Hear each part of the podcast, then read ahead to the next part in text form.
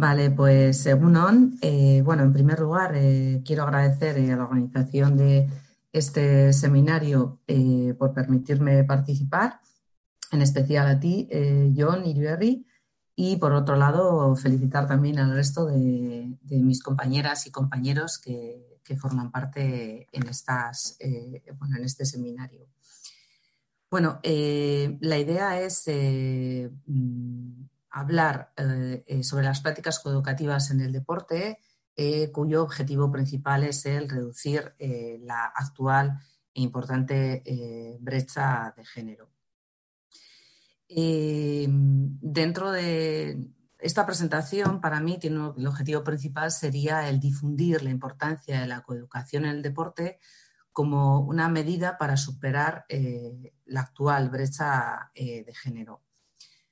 Comenzaríamos diciendo que el 76% de las mujeres entre 12 y 15 años en la actualidad no cumplen las recomendaciones que la Organización Mundial de la Salud eh, determina eh, para esa edad en lo relativo al deporte, pero por el contrario eh, tienen una gran distancia con lo que tienen sus compañeros, sus iguales, ya que ellos sí bueno, realizan esas recomendaciones establecidas por la Organización Mundial de la Salud. La situación actual, eh, bueno, según los datos, eh, es un poco reforzando las, ideas que han estado comentando las anteriores compañeras. El Instituto Europeo de Igualdad de Género eh, lo que nos señala es que se sigue destacando como los puestos de responsabilidad en cualquiera de las confederaciones olímpicas están, los ocupan los hombres. La profesión del entrenador o entrenadora es mayormente masculina. Los estereotipos imperantes eh, se siguen, eh, bueno, se siguen eh, manifestando de igual manera entre los niños y las niñas, ya que a la hora de hacer deporte se sigue asociando la masculinidad con la, fuerza, mientras que a las chicas se las deja en un espacio más de, pues bueno, ¿no? esa, idea de, de la delicadeza. Eh, en cuanto a los roles de género sociales establecidos, limitan el tiempo eh, de inversión que las mujeres pueden eh, bueno, pues invertir en realizar deporte y esto hace que no seamos un colectivo en el que estemos pues ni vistas ni visualizadas. Y por otro lado, tenemos la importancia o la significación de los modelos a seguir actuales. Eh, en relación a los modelos a seguir actualmente, eh, bueno, he tomado como referencia dos redes sociales. En la actualidad sabemos la significación que tienen las redes entre todas y todos nosotros y eh, datos de este año, del 2020, que ya está finalizando, nos encontramos que las personas con un mayor número de likes o, visitas que se hacen en sus webs y en sus redes, eh, son eh, bueno, mm, personas asociadas al deporte y eh, del género masculino. Esto ¿qué hace que se sigue manteniendo de una forma constante esta realidad. ¿no? Esto es un trabajo de un, son imágenes de un fotógrafo, un trabajo que realiza desde hace tiempo de Pink and Blue y, bueno, es una realidad anual en la que nos podemos encontrar que esto es el día a día en, la sociedad y lo mismo en el ámbito deportivo.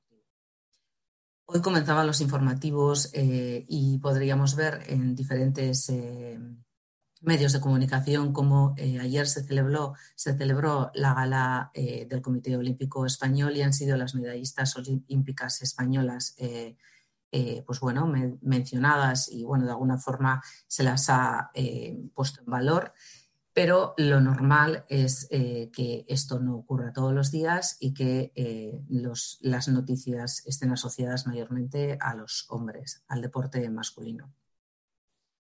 Nos podemos preguntar eh, si se visibiliza a la mujer en el deporte, si se habla de ella eh, y si realmente se crean referentes femeninos eh, para nuestras niñas sobre ello y para nuestros niños.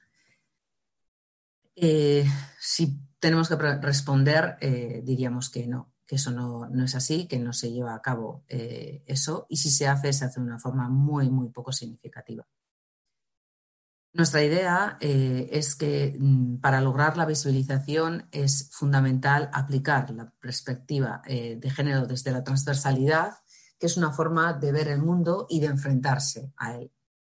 Es fundamental cambiar las artificiales construcciones sociales establecidas de género desde una educación no sexista y de esta forma podremos llegar a la igualdad entre los niños y las niñas.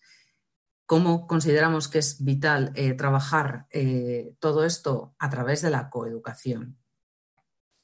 Eh, la coeducación es el desarrollo integral de la persona independientemente del sexo es una enseñanza eh, coeducativa, aquella que, en la que se corrigen y se eliminan todo tipo de desigualdades o mecanismos discriminatorios que se asocien al sexo. Eh, la coeducación supone el principio de igualdad y la no discriminación a las niñas y los niños en cualquier contexto educativo. A través de ella promovemos la igualdad, se impulsa la libertad de la elección, eh, es vital eh, para trabajar la coeducación que nosotras y nosotros como educadores nos conozcamos y conozcamos a quien se educa y favorece el trato eh, a las niñas como sujetos libres en un sistema pensado para los chicos. Plantea que los valores de la feminidad formen parte de los valores universales. ¿Qué no es coeducar? Bueno, pues confundir sexo eh, con género, tener eh, simplemente que las chicas hagan lo mismo que los chicos y no tener eh, nunca en cuenta los sentimientos y las, emociones que están presentes en cualquier contexto educativo. Tampoco es coeducar, mezclar a los chicos y a las chicas y solo hablar de referentes masculinos.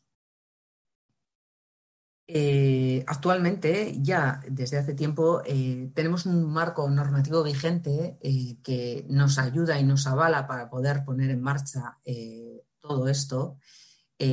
comenzaríamos pues, de una forma más amplia. disponemos de, desde Naciones Unidas la Agenda 2030, donde dentro de los Objetivos de Desarrollo Sostenible se establecen dos que son vitales. Uno es el eh, la, igualdad de género y otro la calidad eh, de nuestra educación.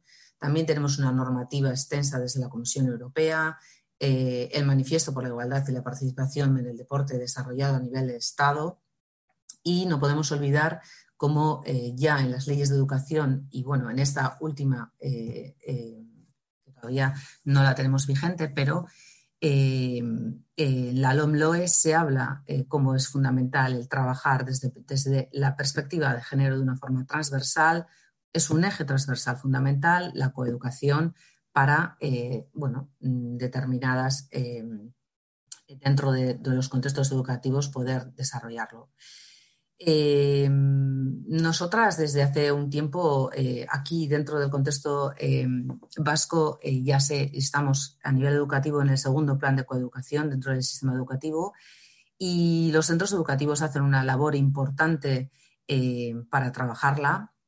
Esta labor se desarrolla tanto con el alumnado como con las familias y con el profesorado y principalmente eh, desde hace un tiempo se planteó un reto y era trabajar la importancia eh, del patio escolar, ¿no? lo que supone trabajar en ello, eh, pues sobre todo lo relacionado al, entre otras cosas, el deporte entre los niños y las niñas.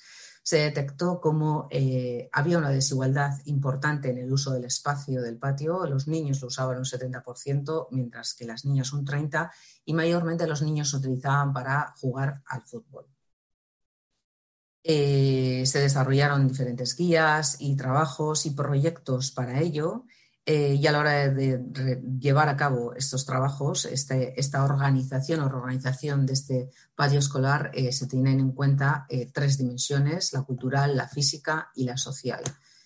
Objetivo principal, el poder equilibrar ese, ese patio.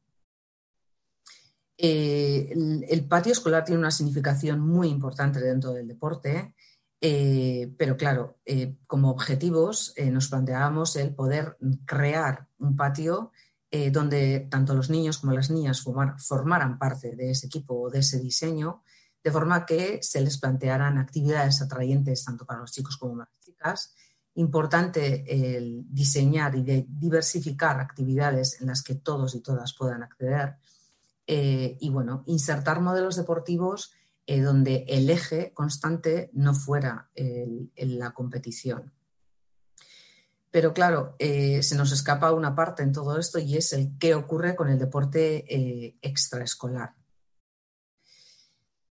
Nosotras creemos que es fundamental el, trabajo y el desarrollo de la coeducación en cualquier contexto, pero en el contexto deportivo aún más.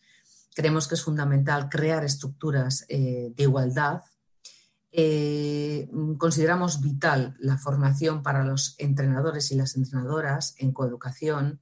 Eh, bueno, podría puntualizar que este año es la primera vez que desde la Facultad de Educación eh, de Leyoa, Euskal Herriko Universitatetik, bueno, se ha llegado a un acuerdo con la Fundación Athletic y se ha desarrollado un título, un posgrado universitario sobre deporte, educación y convivencia, en el que eh, bueno, trabajamos con entrenadores y entrenadoras que, eh, están en activo o que van a ser eh, futuros entrenadores y entrenadoras y está presente de forma transversal durante todo el, posgrado la coeducación.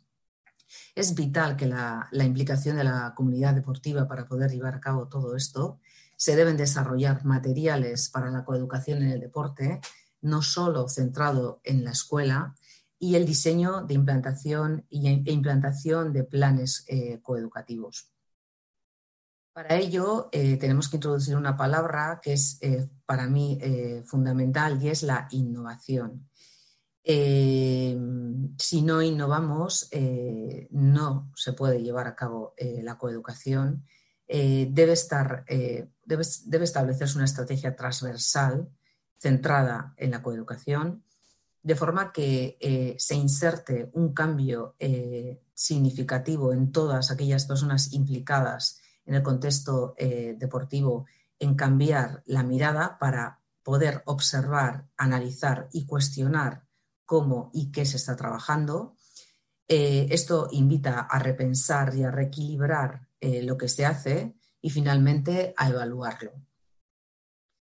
De esta manera eh, se creará em, bueno, un pensamiento crítico ante el sexismo, eh, se podrán trabajar los estereotipos, eh, bueno, trabajados y comentados inicialmente por la compañera, em, el uso no sexista del lenguaje y las imágenes es fundamental que se vaya disminuyendo dentro de los contextos em, deportivos. Integrar la historia de las mujeres y su contribución histórica dentro del deporte, transformar de una forma significativa la práctica de conflictos eh, con proyectos coeducativos, eh, analizar y replantear los espacios del contexto deportivo y asociarlos directamente a la coeducación y, como no, eh, una asignatura muy importante que es el fomentar entrenamientos mixtos. Bueno, y esto ha sido todo. Eh, eskerrik asko eta nahi duzuenerako eh, ba, hemen nauzue. Vale, ba, mi esker, arantzazu.